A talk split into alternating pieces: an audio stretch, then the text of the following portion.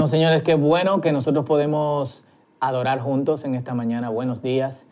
Eh, qué bueno formar parte de esta comunidad que nosotros llamamos el círculo. Y vamos a orar para que la palabra del Señor haga efecto en nosotros. Y no solamente podamos escucharla, sino también ponerla en práctica. Oramos. Padre, en el nombre de Jesús, qué bueno eres. Grandioso, misericordioso, amoroso.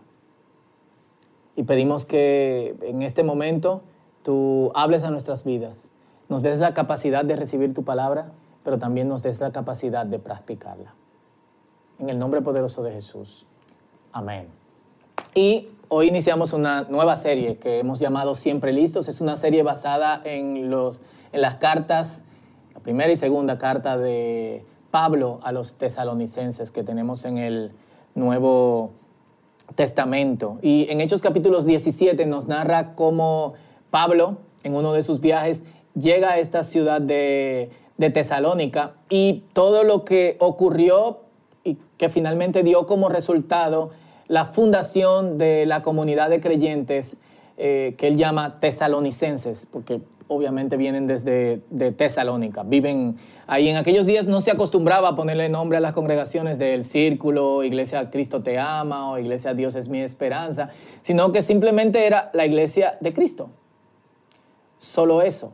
Así que cuando se refiere a la iglesia de los tesalonicenses o la iglesia que está en Tesalónica, no habla de una locación en específico, sino todas las locaciones y todas las reuniones y congregaciones de creyentes en esta ciudad que en aquella época tenía unos 200 mil habitantes y que hoy en día, de hecho, es la segunda ciudad más importante en Grecia después de, Atenas. Lo más loco de todo es el tiempo que Pablo duró en la ciudad, comparándolo con los resultados que, que, obtuvo con ese poquísimo tiempo. En, en el mismo Hechos capítulo 17, en el versículo 2 nos dice que Pablo enseñó por tres Shabbat, tres días de reposo. Es decir, que si tomamos el viernes, como en algunas sinagogas hacen para dar una pequeña enseñanza introductoria, quizás enseñó durante seis días. Y eso fue suficiente para causar un impacto en dos direcciones. Primero, como veremos, los creyentes en Tesalónica eran únicos. Todo el mundo hablaba de ellos. Pero también esto molestó, irritó a quienes no eran creyentes. Estos no creyentes ofendidos son los que dijeron en este famoso versículo, versículo 6 del capítulo 17 de Hechos, estos que trastornan el mundo también han venido aquí a trastornarnos a nosotros. Qué ápero, qué, qué increíble sería que cuando nosotros lleguemos a un sitio como creyentes, no se nos identifique como creyentes que han domesticado el Evangelio y son gente inofensiva, sino que se nos identifique con gente que inminentemente traerá o traería un cambio. Y digamos que Pablo duró ahí unas cinco o seis semanas. Cinco o seis semanas. Y fue el tiempo que duró para quizás hacer un contacto, empezar a enseñar en la sinagoga y unos días después hasta el alboroto que hizo que saliera de la ciudad. ¿Qué clase de cosas tienes que hacer para que en tan poco tiempo, en una época donde no había ni redes sociales, ni celulares, ni los medios ultra rápidos en comparación con aquellos tiempos de comunicación que nosotros tenemos en el día de hoy, qué clase de cosas tienes que hacer para que algo así pase. Sin embargo, estas tres semanas fueron suficientes para que eh, se fundara una iglesia y esta iglesia tuviese espacio e impacto en el, en el tiempo. Pablo tuvo que salir unas semanas después por todo, por todo el alboroto, de hecho tuvieron que sacarlo escondidos y unos meses después les escribe por dos razones. Una, para expresarles que no los abandonó, sino que tuvo que salir corriendo. Ellos mismos los ayudaron. Dos, para poder enfatizar en enseñanzas que de alguna u otra manera él no había podido enseñar. Y así inicia la, carta de, de Tesalonicenses, la primera. Y vamos a leer los primeros diez versículos del capítulo 1. Dice así, nosotros, Pablo, Silas y Timoteo, escribimos esta carta a la iglesia en Tesalónica. A ustedes que pertenecen a Dios, Padre y al Señor Jesucristo. Que Dios les dé gracia y paz. Siempre damos gracias a Dios por todos ustedes y continuamente los tenemos presentes en nuestras oraciones. Al orar a nuestro Dios y Padre por ustedes, pensamos en el fiel trabajo que hacen, las acciones de amor que realizan y la constante esperanza que tienen a causa de nuestro Señor Jesucristo. Sabemos, amados hermanos, que Dios los ama y los ha elegido para que sean su pueblo. Pues, cuando les llevamos la buena noticia, no fue solo con palabras, sino también con poder, porque el Espíritu Santo, y esa es la clave, porque el Espíritu Santo les dio plena certeza de que lo que decíamos era verdad. Y ya saben de nuestra preocupación por ustedes, por la forma en que nos comportamos entre ustedes. Así que recibieron el mensaje con la alegría del Espíritu Santo, a pesar del gran sufrimiento que les trajo.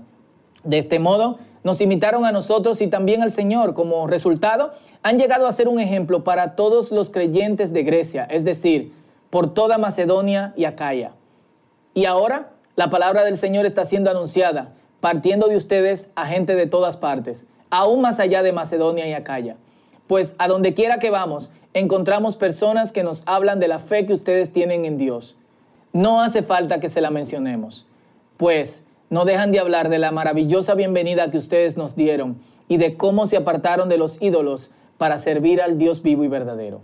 También comentan cómo ustedes esperan con ansias la venida desde el cielo del Hijo de Dios, Jesús, a quien Dios levantó de los muertos él es quien nos rescató de los horrores del juicio venidero.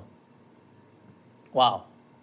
Y me imagino que hoy, eh, estas eran cartas que, que ellos escribían, me imagino que hoy en un email sería algo así.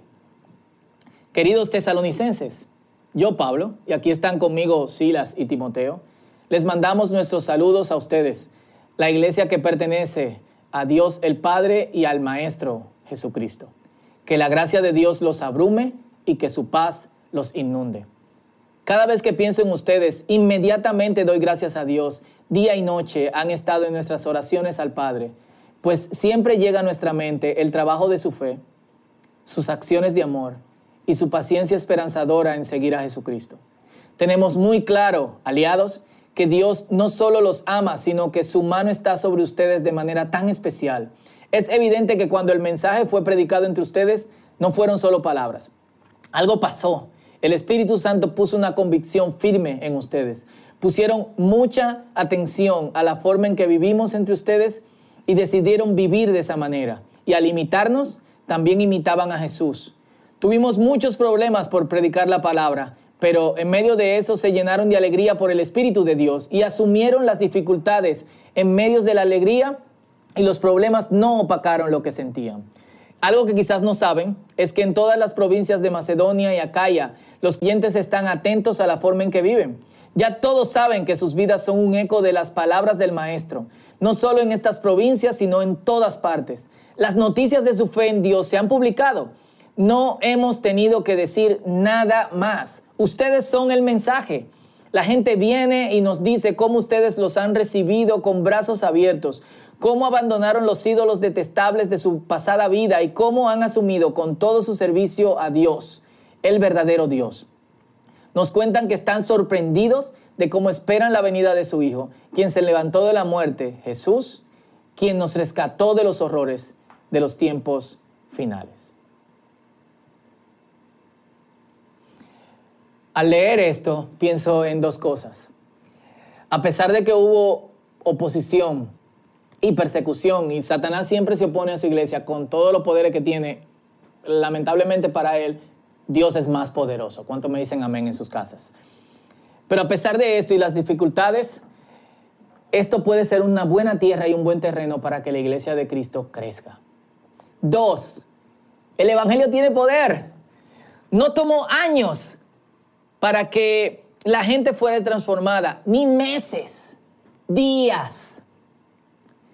Todo lo que a nosotros nos toma para entender, quizás meses o años, a ellos le tomó esto. Y tres cosas caracterizaban a esta iglesia. su fiel compromiso con Dios, su obra practicada en, amor, su amor reflejado en acción y su esperanza en Cristo. Tenían preguntas, obviamente. No, no estaban completos con respecto a toda la teología y la doctrina cristiana. Eh, tenían cuestiones referentes al reino de Dios y a la venida de, de Cristo. Había cosas en las que no estaban claras y por esto Pablo les escribe esta carta. También habían unos cuantos creyentes fuera de base entre ellos, pero absorbieron el mensaje y lo vivieron, lo reflejaron. La clave, imitación. Las demás iglesias, incluso, y yo me imagino esto en cómo Pablo lo describe, yo me imagino esto, la gente viajando de todas partes para ver cómo los creyentes en Tesalónica vivían. Y de hecho haciéndolo de manera muy discreta porque esta gente no podían reunirse en público a causa del alboroto que Pablo causó y que obviamente impedía que ellos tuviesen eh, reuniones Me imagino gente tratando de localizarlos y llegando a sus reuniones secretas para llenarse de algo que pudieran llevar. Y esta gente imitaban algo que los tesalonicenses imitaron de Pablo, que Pablo imitó de Jesucristo. Todos nosotros imitamos a alguien. Algunos exageran en esa imitación y nosotros lo llamamos gente sin personalidad. Pero la verdad es que nosotros crecemos tomando de aquí, de allá, del otro lado y somos el resultado de pequeñas cosas que vemos en otras personas y que de alguna u otra manera entendemos que le sumarían a nuestra vida si nosotros las imitásemos. Algunos imitan lo bueno, otros imitan lo malo. Pero todos imitamos a gente que practica cosas que nosotros entendemos son influyentes. Imitamos no solamente porque nos gustaría vernos como esa persona. Nosotros también imitamos porque entendemos que si hacemos lo que esas personas hacen, ahora me da mucho miedo pensando en los que imitan lo malo, pero imitamos porque si hacemos lo que esas personas hacen, entendemos tendremos los resultados que esas personas tienen. Y sobre todo, imitamos porque necesitamos construir quienes somos. Es como, es como si nosotros en cierto modo estuviésemos eh, perdidos en construir nuestra imagen, nuestra personalidad, aunque no nos sintamos así y buscamos de aquí a allá hasta que entendemos tenemos lo que se necesita para encajar con los demás, con el resto. Pero ¿por qué buscamos construir quiénes somos si la Biblia dice que nosotros tenemos nuestra imagen? La Biblia dice en Génesis capítulo 1 que fuimos creados a imagen y semejanza de Dios. Y eso está ahí. ¿Por qué buscamos en otros esa imagen?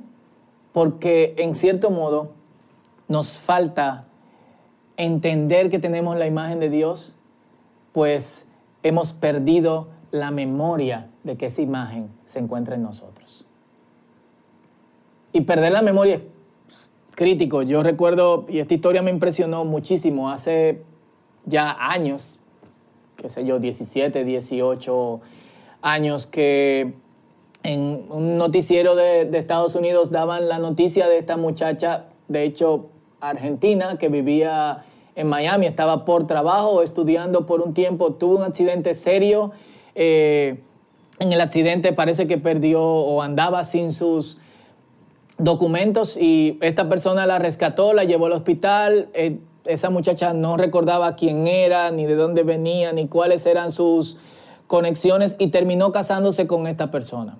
Unos meses después, el verdadero esposo de esta muchacha desde Argentina andaba buscándola. Así que la disputa era que él, él, quería a su esposa. Y desde ella era, yo no te recuerdo, yo no sé quién tú eres y tú no eres mi esposo. No sé en qué quedó todo el asunto, sería de hecho bastante interesante googlearlo en estos días para ver en, en, qué quedó y si finalmente la muchacha se, divorció de quien no recordaba y siguió casada con quien recordaba o si se anuló el matrimonio de quien recordaba y eh, siguió casada con quien no recordaba, un brollo, pero al punto que quiero llegar es que perder la memoria es serio, porque perder la memoria no solamente hace que que tú estés buscando quién quieres ser, sino también que tú en cierto modo no quieras una conexión con quien realmente tú eres. Por eso Jesús viene como hombre, como hombre, perdón, a darnos la imagen de Dios. A darnos un ejemplo de lo que nosotros hemos olvidado y enseñarnos cómo deberíamos vivir y quién deberíamos ser y nos llama desde el principio a imitarlo. Mateo capítulo 20, versículo 28 dice, imiten al Hijo del Hombre, que no vino para ser servido, sino para servir y para dar su vida en rescate por muchos. Imiten. Los discípulos siguen esta tradición. Primera de Corintios 4, 16 al 17. Así que les ruego que me imiten. Por esa razón les envié a Timoteo, mi fiel y amado hijo en el Señor él les recordará la manera en que sigo a Cristo Jesús, así como lo enseño en todas las iglesias, en todas partes. Imítenme como yo imito a Cristo, también Primera de Corintios 11, 1. Efesios 5, 1 y 2. Por lo tanto, imiten a Dios en todo lo que hagan, porque ustedes son sus hijos queridos. Hace apela a nuestra identidad. Vivan una vida llena de amor, siguiendo qué? El ejemplo de Cristo quien nos llama desde el principio a imitarlo. Filipenses 3, 17, amados hermanos, tomen mi vida como modelo y aprenda, aprendan de los que siguen nuestro ejemplo. Y esto fue lo que la iglesia de Tesalónica entendió. Ellos se preguntaron, ¿por qué imitar algo tan barato como los ídolos? ¿O por qué imitar algo tan barato como los filósofos de boga que andan en medio de nosotros si es imitando a Cristo que realmente nosotros recordamos quiénes somos? Porque una vez nosotros que empezamos a tener una impresión de quién es Dios, en realidad todo lo demás se hace insignificante. Cuando conocemos su grandeza, cuando conocemos el impacto y la energía y el poder de su personalidad, entonces nosotros empezamos a ver que imitar a otros no tiene sentido. Pero fíjense algo, no es solamente imitar el asunto en cuestión aquí. Es también llegar al punto donde nosotros podamos ser imitados. Y esto es algo que puede explotarle el cerebro a casi todos los cristianos el día de hoy. ¿Cómo? Sí, sea, parte de lo, que, de lo que la palabra nos está diciendo, que esta gente aprendió, es que imitó a alguien que imitaba a Cristo y otros los imitaban a ellos, que también tenían gente que los imitaban a ellos. Las recomendaciones de Jesús son imítenme. Las recomendaciones de los apóstoles son imítennos, como nosotros imitamos a Cristo. También imiten a Dios. ¿Pero para qué? Para que nosotros también seamos gente imitable. Pero hoy preferimos seguidores a imitadores. Preferimos un like, preferimos eh, que la gente se impresione con nuestra apariencia, pero no tenemos esencia. Preferimos ser gente a la que siguen en vez de gente que sirva de referencia y de impacto. Preferimos ser gente que trae muchas sonrisas y mucho agrado a gente que diga, uff, llegó este y cuando este llega, trastorna. Así que señores, ¿cuál es el llamado hoy? Vamos, vamos a ser como Jesús. Vamos a imitar a Cristo. ¿Por qué? Porque Él es la imagen de Dios. Porque es el recuerdo de quien realmente nosotros somos. Y porque sabiendo quiénes somos traerá paz. Nuestra búsqueda por identidad terminará, nos dará entereza y pondrá en orden nuestro interior.